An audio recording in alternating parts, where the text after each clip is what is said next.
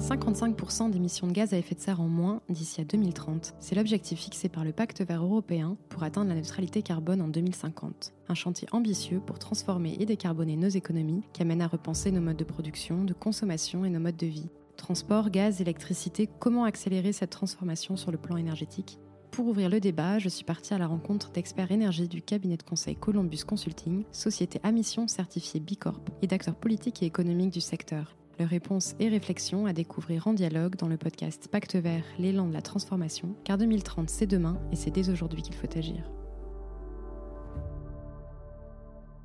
Bonjour Aurore Laluc. Bonjour. Vous êtes économiste, eurodéputée Place Publique, membre de la Commission des affaires économiques et monétaires, coordinatrice des questions fiscales et présidente de l'intergroupe du Green New Deal au Parlement européen.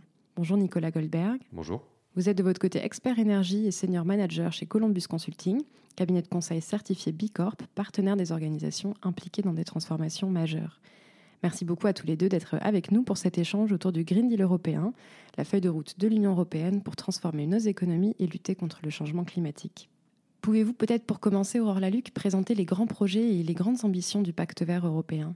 Alors, le, pacte vert européen, c'est vraiment l'objectif majeur de cette nouvelle Commission euh, européenne. C'est son mandat de départ, si vous voulez. Dès 2019, en gros, euh, sa présidente, Ursula von der Leyen, a dit notre objectif, c'est le Green Deal. Ça veut dire que euh, d'ici 2050, c'est la neutralité carbone pour le continent européen. Et d'ici 2030, ça veut dire qu'on réduit nos émissions de gaz à effet de serre de 55%. Donc ça, c'est l'objectif global. Et après, ça va se traduire dans tout le reste euh, des textes législatifs avec plusieurs étapes côté européen. Donc déjà, il y a eu la loi climat en 2020, où l'idée c'était justement d'intégrer ces objectifs dans la législation européenne.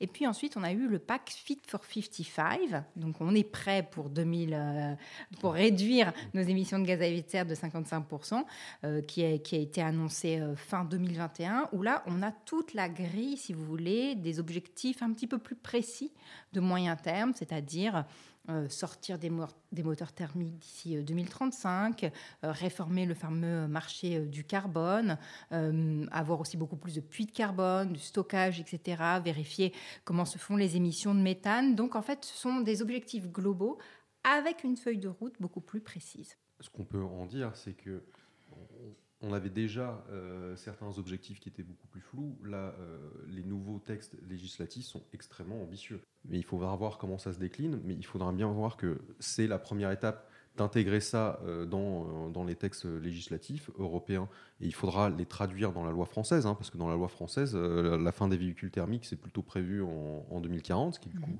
trop tard et ce qui est d'ailleurs désaligné avec, avec les textes européens. Donc tout ça, c'est un ensemble d'objectifs. Après, il y aura leur déclinaison, mais au moins, on s'est fixé des objectifs qui donnent une visibilité. D'ici 13 ans, il ne doit plus y avoir de véhicules thermiques neufs vendus, euh, en Union européenne. Il faut voir ça comme une première étape. Ce ne sera pas suffisant, mais au moins ça donne une feuille de route. Je pense que en 2018, si vous aviez dit euh, que d'ici moins de 20 ans, on vendrait plus un seul véhicule thermique neuf, euh, tout le monde vous aurait pris pour un fou. Là, au moins, ça ancre ça dans, dans le réel. Il faudra voir comment se fait la déclinaison derrière et comment les acteurs économiques suivent et sont, je dirais, incités, mais aussi obligés de suivre. C'est un point qui crispe, hein, ça faut le savoir dans, les, dans, les, dans, le, dans le paquet, puisqu'encore une fois, c'est effectivement un ensemble de mesures. Hein. Euh, le Green Deal, c'est-à-dire qu'on traite aussi bien de biodiversité que de marché carbone qu'il faut absolument réformer, euh, que d'ajustement carbone aux frontières, etc. Le point sur les voitures thermiques est vraiment celui qui a été, je pense, le, effectivement le plus marquant. Euh, parce qu'en fait, ça a été toujours défendu par les ONG et je crois que personne s'y attendait vraiment à ce que la Commission fasse cette proposition ambitieuse. Et comment voyez-vous la transition énergétique en Europe?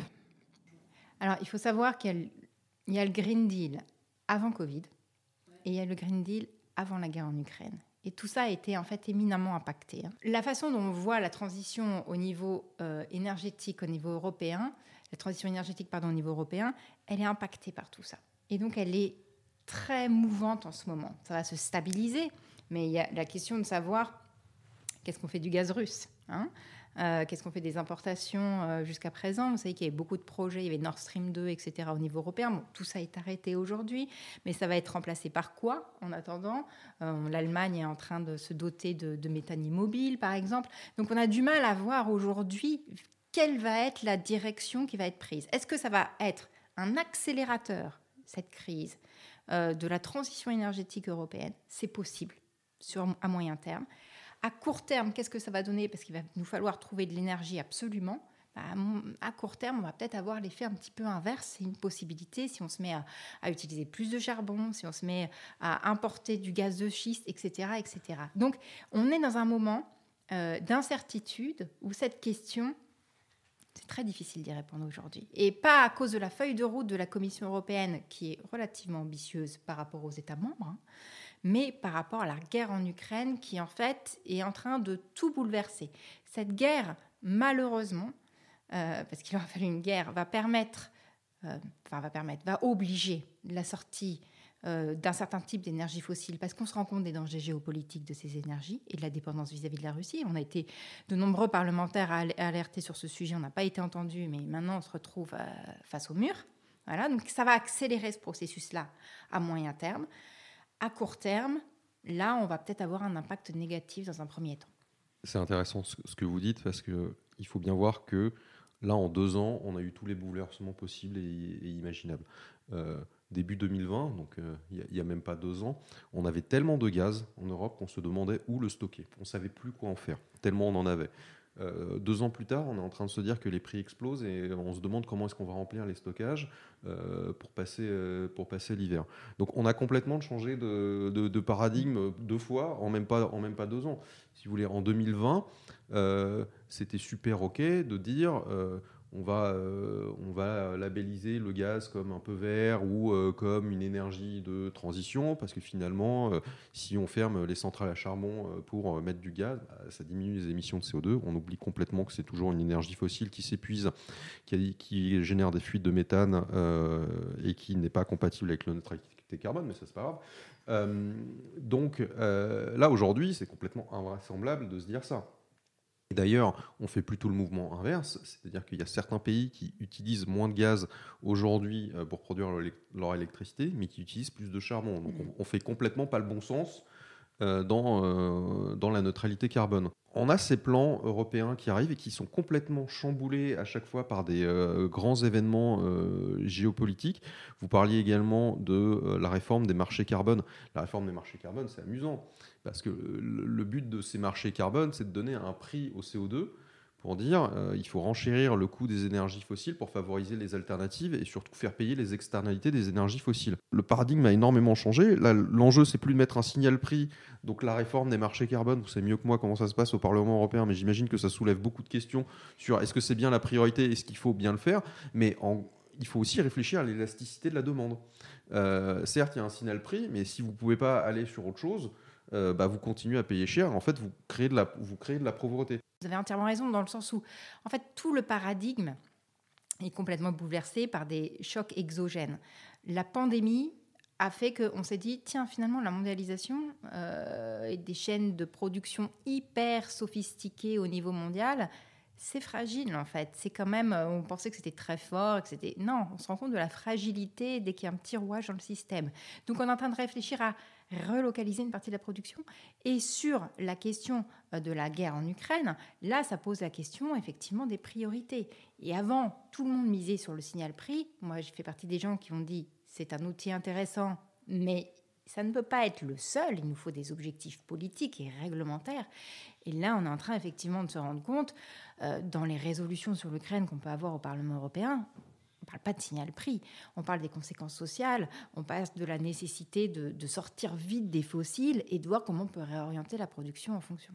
Vous évoquiez tout à l'heure la question du changement de paradigme. Qu'est-ce que cela implique concrètement, le pacte vert européen, pour la décarbonation de, nos économies? Alors, dans euh, le Green Deal européen, il y a, à mon sens, une, il y a une vraie sincérité euh, dans, dans, dans le diagnostic qui est posé. C'est-à-dire que vraiment la Commission et la commission, c'est du, du consensus. Ça, veut dire droite et gauche réunies. Et elle est dirigée par quelqu'un de droite qui vient de la droite allemande. La droite allemande n'est pas la plus progressiste au niveau européen. Hein. Donc il y, a, une vraie sincérité et un vrai cap intellectuel à se dire euh, on admet et on reconnaît que euh, euh, l'objectif, c'est les dérèglements climatiques et la perte de biodiversité et que ça doit être notre priorité. Il faut se rendre compte qu'il y a dix ans, Je vous jure que la droite allemande n'était pas du tout sur ce logiciel-là. Donc il y a une vraie sincérité à ce niveau-là. Néanmoins, quand on regarde après dans le détail euh, les, propositions du, Green Deal européen, on n'y est pas tout à fait encore. C'est-à-dire que c'est toujours euh, une proposition euh, de, croissance. On reste dans le, logiciel intellectuel dominant, qui est celui de la croissance verte. Et on a du mal à se dire qu'on doit réorganiser nos modes de vie. C'est-à-dire qu'on part toujours du principe qu'à un moment, on va trouver la rupture technologique qui va nous permettre de faire comme avant. La technologie, elle a son rôle à jouer, c'est évident. Enfin, je veux dire, on est en train de parler de transition énergétique, etc. Enfin, c'est évident. Mais ça ne peut pas être l'unique moyen. Il nous faut réduire un certain type de consommation, euh, il nous faut beaucoup de réglementation, il faut qu'on arrive à avoir un mode de vie plus lent, plus doux, plus matérialiste aussi, parce qu'on ne se rend pas compte, mais on est dans une société qui n'est pas du tout matérialiste. On est dans le tout jetable, etc. Il faut qu'on revienne à, produire euh, mieux, en fait. Euh, moins, mais mieux. Il faut qu'on sorte du, toujours plus.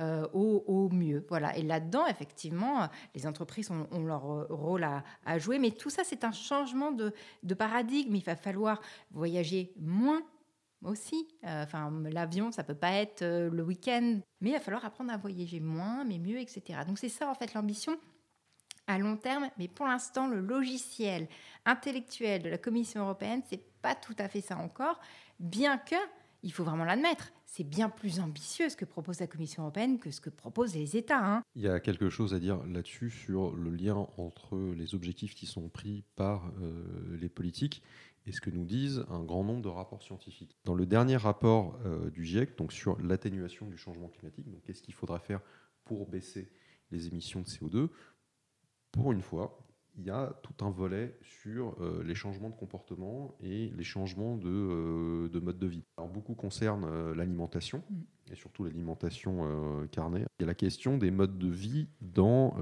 les milieux urbains denses. Il faut changer les modes de vie pour plusieurs raisons. Déjà parce qu'on a énormément de co-bénéfices à ça. Euh, vous mettez plus de transports en commun, vous mettez plus de vélos dans une ville, euh, bah, on y respire mieux. Vous baissez, euh, vous baissez les polluants, en tout cas certains types de polluants assez, assez significatifs vous végétalisez, euh, vous, euh, vous créez des petits puits de carbone, mais surtout euh, vous apportez de la fraîcheur, sachant qu'on va dépasser les 50 degrés en France d'ici d'ici 2050. à certains moments, c'est important de travailler à la fois à l'atténuation, mais aussi l'adaptation au changement climatique, parce qu'à 50 degrés dehors, vous ne enfin, on peut vivre, hein. il, y a des, il, y a des, endroits où il fait déjà 50 degrés à certains moments dans le monde, seulement vous ne sortez pas dehors que la société est bien prête à tout ça Je pense qu'on manque de, euh, de vision collective. On voit bien se dessiner la nécessité de changer de modèle, de changer les mœurs, également au sein de la société civile, mais quel peut être le, aussi le rôle des entreprises dans cette transformation? Moi, j'ai toujours du mal quand on dit le rôle des entreprises parce que je, je trouve que c'est les mettre dans une situation relativement problématique. Je pense que les entreprises, elles ont besoin aussi de stabilité d'un point de vue de la réglementation plus vite on ira, euh, côté, euh, côté européen aussi, côté national, à donner des objectifs précis et à montrer comment les choses vont se passer, plus vite les entreprises pourront se retrouver, à mon sens, dans, cette situation pour pouvoir évoluer et, faire évoluer leur production en conséquence. Le rôle des entreprises, ensuite, ça va être aussi un rôle important d'un point de vue social. Et là aussi, on a besoin d'accompagnement, dans le sens où il y a des activités qui vont disparaître. Et ça, je trouve qu'il faut le dire clairement et que c'est le rôle des pouvoirs publics de le dire clairement. Moi, ce que je ne veux pas, c'est qu'on se retrouve dans la situation euh, des mineurs qu'on a eu dans le nord de la France et dans l'est de la France, où en gros, au lieu de dire ça va disparaître, on a laissé traîner les choses et on a laissé donc des entreprises et, et derrière des gens dans une situation absolument intenable parce qu'en fait, ils étaient, ils savaient que ça allait être la fin, ils se battaient pour que ce ne soit pas et au lieu de leur dire écoutez, ça va être cette activité va disparaître et donc on organise la suite, on organise la reconversion, etc. On les a mis dans une situation absolument intenable. Donc derrière les entreprises, dans les entreprises, on parle de gens. Hein. Je trouve qu'il faut que ce soit euh, du côté de la direction, des on parle de personnes. Et je trouve qu'il ne faut pas les mettre dans une situation d'incertitude. Donc notre rôle, à, notre, à mon sens, c'est déjà d'afficher clairement les objectifs, de faire de la planification et la planification, c'est pas un gros mot, moi je la défends depuis toujours, parce qu'en fait, c'est du dialogue constant entre les partenaires sociaux. Et euh, c'est un rédicteur d'incertitude, c'est la possibilité d'avoir du long terme. Et donc là, on a besoin, dans, la situation actuelle, justement, d'un dialogue très fort entre les partenaires sociaux, entre euh, le patronat et les salariés, justement parce qu'on est dans une situation où il va falloir dialoguer pour pouvoir faire évoluer le tissu, le tissu productif. Quand on dit le rôle des entreprises, pour moi déjà, c'est le rôle que les institutions publiques doivent avoir vis-à-vis du secteur privé. Vis-à-vis du rôle des entreprises, elles vont avoir un rôle d'innovation majeur, à mon avis, que ce soit d'un point de vue technologique, mais aussi dans les modes de production. Ça, c'est évident. Mais nous, en tant que puissance publique et législateurs, on leur doit de la stabilité et aussi de prendre en compte le fait qu'elles vont se retrouver dans une situation difficile. Là, ce qu'on voit, c'est qu'il y, a un énorme besoin en conduite du changement et surtout en, euh, en, fin, du déni. En fait, moi j'ai vu beaucoup d'entreprises qui voyaient euh, certains business euh, monter, l'éolien, le, le, panneau solaire, oui, ça fera plaisir aux écolos, on mettra ça sur un petit toit avec une petite batterie, ça sera joli. ils ont toutes les entreprises n'ont pas réalisé l'ampleur de la transformation auxquelles euh, elles, vont être, euh, elles vont être confrontées. Ça nécessite une fin du, déni, une prise de conscience qu'on passe à l'échelle que les anciennes activités effectivement vont, mourir, et donc une conduite du changement à l'échelle des, à l'échelle des entreprises, une vraie refonte de la raison d'être sociale des, euh, des entreprises, de leur organisation et de recentrage de leur activité. Et ça, ça passe par les entreprises qui doivent créer leurs écoles de métier, réorganiser leurs activités en conscience. Et ça passe aussi par les pouvoirs publics qui doivent à la fois donner de la visibilité euh, sur euh, les activités et aussi travailler à la formation professionnelle, l'insertion euh, professionnelle. Il y a plein de nouveaux métiers qui vont se, qui vont se créer. Il faut les accompagner. C'est pour ça aussi qu'on a besoin de signaux clairs, parce qu'en fait, il y a des gisements de valeur ajoutée, il y a des gisements d'emploi massifs, que ce soit dans la rénovation thermique des bâtiments, que ce soit dans les renouvelables, que ce soit dans les nouveaux modes d'alimentation, de consommation, d'échange, dans euh, l'agriculture, si on passe à une agriculture plus biologique, à l'agroforesterie, dans la biodiversité. Je veux dire, la biodiversité, c'est quand même le parent pauvre aujourd'hui des questions environnementales. Il y a des gisements d'emploi et de création de valeur partout dans ces secteurs-là. Donner euh, le là réglementaire est extrêmement important, qu'on puisse avoir des acteurs qui puissent s'y engager pleinement sans se dire que du jour au lendemain, tout va changer, on va changer d'objectif encore. C'est important. Donc ça, c'est un premier point. Puis un deuxième point dont on parle peu, je trouve, mais qui est important, c'est qu'il y a un moment aussi, euh, on, est, euh, on est salarié, directeur d'entreprise, mais on est aussi des citoyens. Et il y a une nécessité à un moment de sortir aussi de notre schizophrénie, parce que des fois, ce qu'on peut défendre euh, bah, en tant que citoyen, on ne le retrouve pas forcément quand on travaille dans un certain type d'entreprise. L'enjeu aussi, c'est de faire en sorte qu'on puisse un peu euh, réunir euh, les deux parties de notre cerveau et qu'on puisse se sentir bien aussi dans nos revendications en tant que citoyen d'un point de vue environnemental et aussi au sein de l'entreprise dans nos activités. Et sur le plan de la transformation énergétique, comment se situe la France par rapport à ses voisins européens? Bien et mal. Euh, bien dans le sens où, euh, et je ne suis pas pro-nucléaire, hein, mais où son parc nucléaire lui permet euh, effectivement d'avoir moins d'émissions dans certains domaines que, que, les autres. mal dans le sens où elle n'investit pas assez dans les renouvelables. Après, la France a de vrais atouts, dans le sens où elle a un maillage assez fin euh, en termes de transport, qu'elle pourrait d'ailleurs relancer, hein, euh, notamment les petites lignes, etc. Donc elle a un vrai, vrai, vrai potentiel par rapport à, d'autres pays. Mais ça, c'est aussi, en règle générale, la force de l'Europe. Quand on compare aux États-Unis, aux États-Unis, bon courage pour euh, refaire du tout à pied, du tout en transport à commun, etc., vu la taille des villes et le fait que tout est structuré autour de la bagnole. Mais c'est un pays qui est quand même globalement, paradoxalement, à la traîne et qui pourrait faire beaucoup plus au niveau européen pour compléter ce que dit euh, Aurore Laluc, la France ne prépare pas assez son système électrique de demain, parce qu'effectivement, on a le nucléaire, ça n'émet pas de CO2, c'est très bien. Euh, dans 30 ans, tout ça s'est fermé. Euh, donc, il faut de toute mm. façon rénover le système, le système électrique. Donc, moi, j'entendais souvent, ouais, on n'investit pas sur les renouvelables, oui, mais on a le nucléaire, oui, mais on l'aura plus. Donc, il faut bien rénover le système électrique. Là, là-dessus, la France a pris beaucoup de retard. J'espère qu'on va accélérer dans les prochaines années. Et après, en fait, sur tous les autres secteurs, bâtiment, euh, transport, euh, agriculture, on est à la bourre, mais comme tout le monde. Donc, on a plein de points communs. En, Europe, je, pense, on est tous très en retard. Rénovation des bâtiments, euh, sur les transports, sur l'agriculture. Après, l'agriculture, c'est une chance. Et que la France ait un bon système agricole, en fait, c'est une chance énergétique, parce que demain, si vous regardez la stratégie nationale bas carbone, le secteur agricole devra énormément alimenter le secteur euh, énergétique. Aujourd'hui, ça fait partie du problème, demain, c'est la solution. Ça, c'est assez spécifique à la France. Tous les pays européens n'ont pas un gros secteur agricole. Chaque pays a ses faiblesses. L'Allemagne, c'est le gaz. Euh, la France, effectivement, celle qui vient d'être exposée. L'Espagne, ça va être son agriculture aussi en Espagne, extrêmement intensive. Les pays du Sud, ça va être aussi leur dépendance au commerce international. Ils ont tendance à pousser des accords qui sont totalement anticlimatiques. Euh, donc voilà, chaque pays, la Pologne, le charbon, en fait, chaque pays en fait a ses grandes faiblesses. Et l'avenir en 2050, comment vous l'imaginez? Et quelles actions sont attendues? Pour moi, la priorité, c'est de sortir des indicateurs qui nous guident aujourd'hui. Croissance, décroissance, c'est pas le bon débat. Et c'est vrai, c'est pas le bon débat. La croissance du PIB, elle est liée à un certain type de développement, qui est celui de la consommation de masse, etc., etc. Et c'est donc un indicateur qui est dans notre imaginaire collectif. On se dit, si le PIB va, tout va. Mais non, le PIB, il vient répondre, c'est un indicateur. Il est là pour indiquer. C'est pas une fin en soi. Si vous me demandez si ça va bien ou pas d'un point de vue environnemental au niveau européen, l'indicateur PIB peut me dire beaucoup de choses. Il peut pas me dire ça, il n'a pas été créé pour ça. Il prend pas en compte les questions environnementales ni sociales. Donc le pauvre vieux, il est là, mais il peut rien, strictement rien me dire. C'est pas de sa faute en fait. On lui en demande trop à cet indicateur. Donc gardons-le. Mais l'enjeu, à mon avis, c'est d'avoir des indicateurs environnementaux et sociaux, parce que ça nous permettra justement de dire, bah, l'économie, on doit la remettre au service de l'environnement et du social, alors qu'aujourd'hui, elle prend beaucoup, beaucoup trop de place finalement, et elle a intégré l'environnement. Non, c'est l'inverse. On doit réintégrer l'économie dans l'environnement et accepter les limites de la biosphère. Si on fait un changement d'indicateur, ça paraît tout bête. Hein. Sincèrement, ça réoriente tout.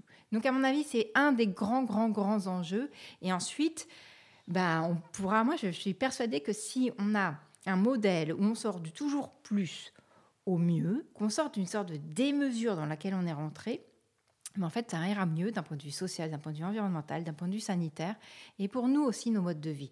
Il nous faut vraiment ralentir, en fait. Les technologies ont leur importance, mais il nous faut bah, peut-être travailler moins euh, pour pouvoir justement euh, avoir euh, plus de temps pour pouvoir faire et consommer moins. Voilà, il nous faut vraiment repenser notre façon de produire, d'échanger.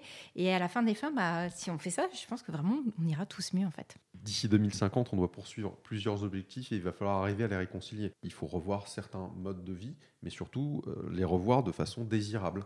Euh, mmh. Quand on vous parle de euh, sobriété, de, de fin du véhicule thermique individuel, tout ça, il faut que ça ait un aspect C'est pour ça que j'ai beaucoup insisté sur les îlots de chaleur urbains, sur euh, les modes de transport euh, collectif qui apportent énormément de, co-bénéfices sur euh, la pollution, peut-être sur le lien social également. Donc d'ici 2050, j'ose espérer, et en fait il faut espérer et rendre, pour pouvoir rendre les choses possibles, qu'on aura réussi l'ensemble de ces défis. Euh, on en aura d'autres euh, d'autres à relever. On a la question de, la biodiversité, il y a la question euh, des, inégalités qui minent la, démocratie, le rôle du, du salarié citoyen. Vous savez, tous ceux qui travaillent en entreprise et qui derrière doivent être en accord avec leurs valeurs, avec les défis de notre siècle. D'ici 2050, est-ce qu'on aura tout réussi? Ben, Moi, j'ai envie de croire que oui, et j'ai envie de croire qu'on aura réussi à accompagner certains acteurs économiques et certains acteurs publics à faire cette transition, qu'elle soit juste et qu'elle soit désirable pour tout le monde et que les autres aient envie de nous copier. Merci beaucoup Aurore Laluc et Nicolas Goldberg pour ce dialogue croisé sur la dynamique de changement impulsée par le pacte vert européen et sur l'avenir de l'énergie en France et en Europe. Pacte vert, l'élan de la transformation, un podcast proposé par Columbus Consulting pour imaginer l'avenir de l'énergie en Europe.